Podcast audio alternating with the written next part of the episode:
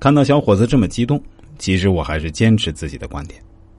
我于是对他说：“请问你们在现实中见过面吗？多久见面一次？你是否去过他上班的地方呢？”小伙子回答说：“我们当然见过面，每个月见一次面，每次在一起啊四五天的样子。我没有去过他工作的地方，当时我看过他朋友圈发的相片和视频，可以证明，嗯，他是在哪个商场做珠宝销售。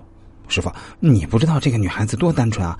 我们每次见面真的只在一起吃吃饭、散散步，偶尔牵牵手。我们已经认识一年多了，但是还没有发生过关系呢。说出来可能你都不信。”但确实是这样，我也非常尊重他，所以啊，也没有强行要求他怎么样，因为我相信这是一个过程，等以后结婚了再怎么样也不迟啊。你说对吧，师傅？所以啊，你可以百分之百相信。听到他这样说，其实我反而感觉很不妙。每个月见一次面，每次四五天，从来没有发生过关系，也不知道各位女士朋友听到这里的时候有没有觉得怪怪的。如果没有听出来也没关系啊，我们接着说下去。后来这小伙子还是跟这位女网友结婚了，而且还居然要给我送喜糖。我说喜糖就不用给我了。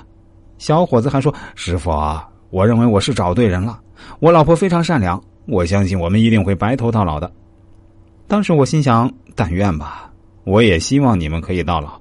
然而。没过多久，小伙子就再次在网上找到我，向我大吐苦水说：“师傅，还是你看人更准，而且准的出奇，应该不需要我说，你就知道发生什么了吧？”听到他这么说，其实我大致上还是明白了，但是我还是让他来补充一下细节。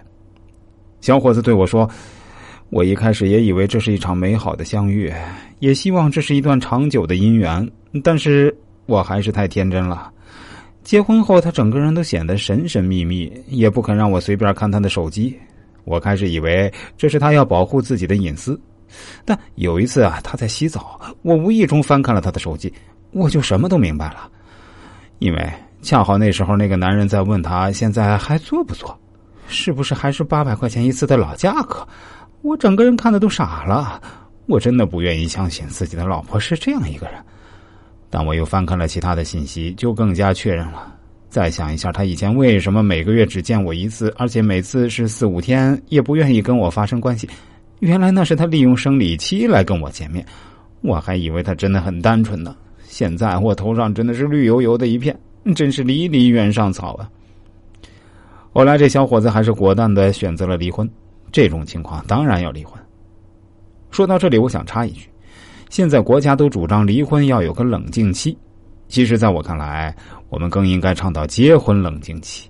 现在很多人对待结婚的态度确实太不严肃了，有的人把结婚当做游戏，有的人当做是跳板。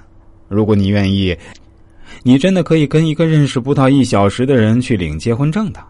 所以，我是主张结婚也要有冷静期的。